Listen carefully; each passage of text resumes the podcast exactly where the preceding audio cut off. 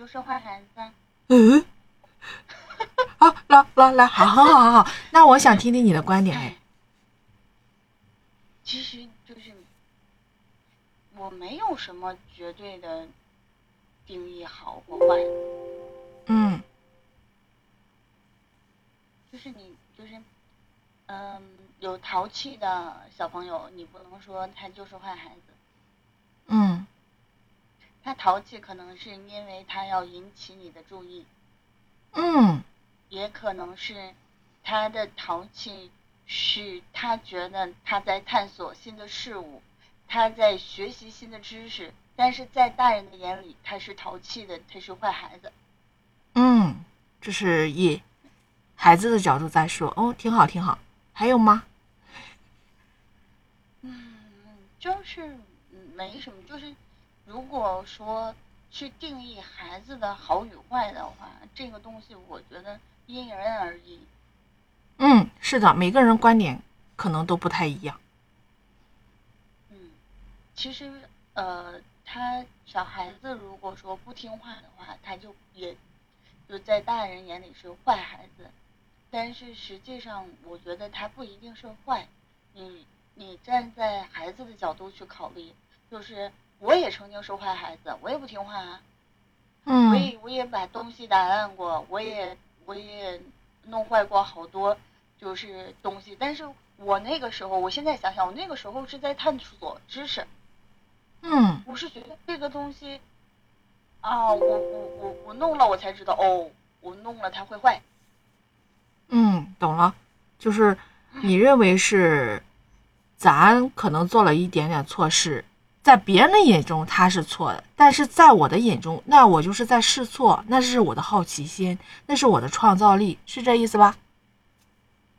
对，嗯，挺好。我们估计每个人都会有这个经历的。对啊，所以好与坏你是没法定义的，但是你在成人或者你长大了以后，它的定义可能是从呃从法律上、道德上去定义这个人是好或坏。嗯，是的，孩子是不能这么定义的。嗯 对啊，所以小孩子其实所有的错误也好，他所有的淘气也好，你不能用坏去定义，你只能说他是呃，我可以说一些他是熊孩子，或者他淘气，或者他在他在呃学习知识，他在探索。你可以用一些包容的心，可以用一些好的方式去引导，嗯，他可能之后会更优秀。是的，但是这如果没有好奇心、不淘气的孩子，你你也不能定义他是好孩子，他可能缺乏一些这个这个善于这个发现或去做一些这个这个怎么说，就是做一做一嗯没法，我不太会说这个东西，就是他可能就是缺少一些这个创造力。啊、就是相当于是打击了他的积极的心心理状态，是吧？嗯，嗯，很好哎，这个观点，厉害厉害厉害。嗯，但是你有没有发现啊？我们都有过这种经历，但是你你在那个时间点的时候，我们是很少能够遇到明白我们的人。你你懂吧？所以我嗯觉得我懂，就是就是大人会给你定义为你就是坏孩子嘛。一是家长的原因，二一个朋友，三一个嗯你的老师，是不是？是的，是吧？所以说，呃，我们啊，以后的孩子也好，或者朋友的孩子，我们应该教会孩子是如何去表达，而不是说，我觉得这是沟通的问题，很大的成分在在这。二一个就是你的家长、你的朋友，还有你的老师，然后他们的素养是怎么样的，能不能给到你一个比较好的环境，是吧？其实我觉得改变他人可能很很难。很难，但是改变自己会容易一点。所以可能在呃，在我的思想里，就是如果我去呃教育或者是你呃陪伴，可能我之后我会有孩子或者我朋友家的孩子的话，可能最最最多的就是呃用最大的这个包容心来来来让孩子去感受，其实你的关怀，他会更愿意跟你去这个沟通。嗯，对的，然是要有一个交流反馈。身，对，带动你身边的人，带动你的朋友，带动你的家里人，来去给孩子最最最最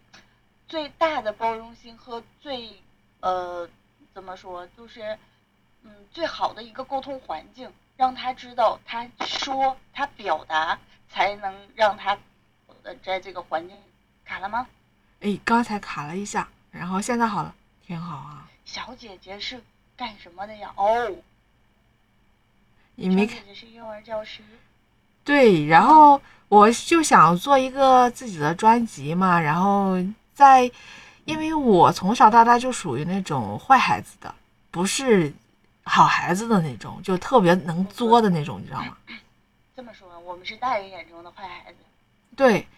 然后就发现，包括啊，我一直到大学的时候才遇到，就是比较一个比较好的老师。那个老师状状况下，我不知道你没有遇到啊，他是一直在你夸你好，夸你或者怎么怎么地，就是就是捧你的那种感觉啊，就像你刚才说的那种包容性心很强的时候，但是他有一点很不好，就是他不会去指出你的错误了。就是老让你鼓励你，鼓励你，一直在在走。但是有些时候你会走到一个点的时候，你是迷茫的，你还不如给我指出错误呢。就是有些时候我们是被打击，被打击，我们是在错误中，然后能够很快速的去成长。但是反而就是那种很甜啊，然后就会让你忽然意识到，过了一段时间，你忽然忽然意识到，哇，嗯，还是不一样的啊。就是我上大学的时候也碰见过一个老师，嗯他是，就是他也是，就我说那种，他包容性很强，对，他会看到你身上的优点，嗯，然后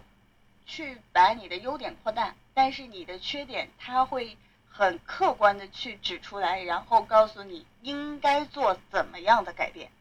那我这个老师是没有的，他是只是在鼓励你，但是他不会给你指出一个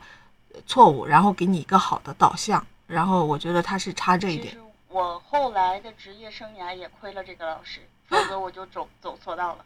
你看，每个人他的观点都是不一样的啊。哟，呀，太好了！来来，继续聊那个，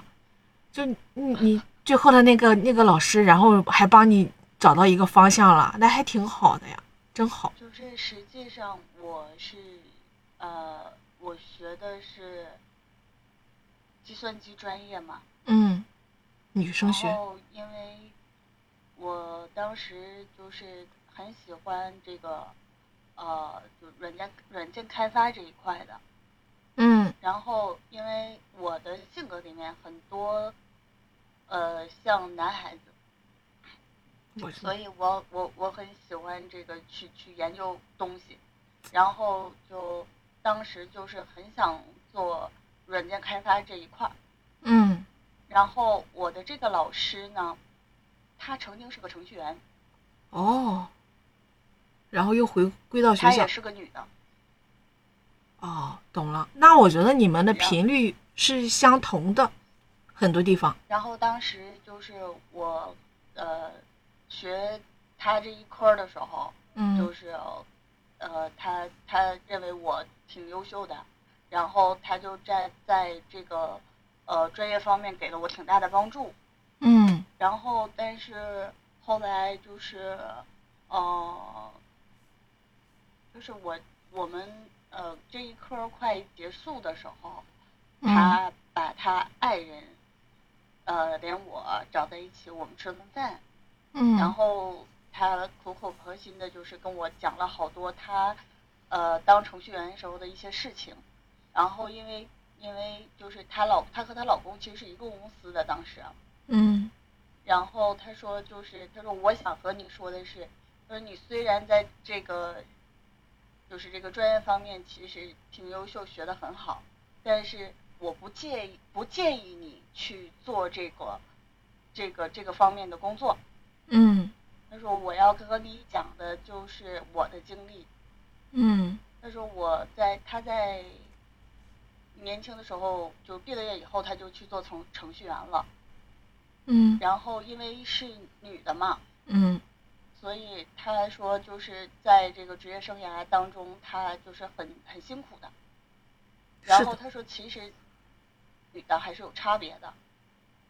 然后他说你看啊，他说我到三十七岁才成家。然后他说我为什么会这么晚成家？原因是我不能谈恋爱，因为我谈恋爱爱了的话，就会在就是工作上就会缺了很多的时间。我要么谈恋爱，要么工作，那我就选择了去工作，不谈恋爱。因为当一个女人谈恋爱了之后，她的她的思想，她的这个这个脑子就有点跟不上了。嗯然后呃，他说他在三十岁的时候，他做到了这个这个带团队，就是做到了这个这个这个团队的经理这个位置。然后那个时候他才想起，欢迎我孙继白真哥哥啊，就是他才发现说，三十多岁了，我应该去谈恋爱了。嗯。可是他一旦谈恋爱了之后，他这边的工作他就跟不上了，然后他当时的领导就找他谈话，嗯然后后来他那个他就是纠结了很多，然后他放弃了当时的那个那个男朋友，他继续就是继续在呃工作嘛，嗯。然后后来那个那个在三十四岁的时候，是也是他的曾经的一个老师找他谈，就是嗯可能是他们不知道什么原因碰到一起的时候，老师和他谈了很多，然后最后他他决定放弃那那个工作，然后回到校园来做老师，然后这样他才又和就是和和他这个男朋友才继续的谈了下去，然后他一走之后，她男朋友就坐了她的位置。唉，女生是太有些时候真的是不占优势的。对呀、然后但是就是后来，因为他们两个感情挺好的嘛，嗯然后因为后来结婚了嘛，嗯然嗯后她男朋友也说，就是这一行其实还真的有男女歧视，嗯你一旦谈恋爱，就一定会，你的这个领导一定会找你谈话。是的，因为你你就结婚，然后生孩子，然后生孩子的时候，然后你看又耽误多长时间，然后你回一是耽误时间，然后二是你反应到上，他他说了，女人一到三十岁以上的时候，你的头脑一定是跟不上的，因为你嗯想的太多了。对，我我我懂。那你那你现在呢？从事哪个行业了？我现在从事行政，我做了文。挺好，挺好呀，可以对啊，就是说，轻松因。为他，我改变了我的，就是他，嗯，改变了我的职业方向。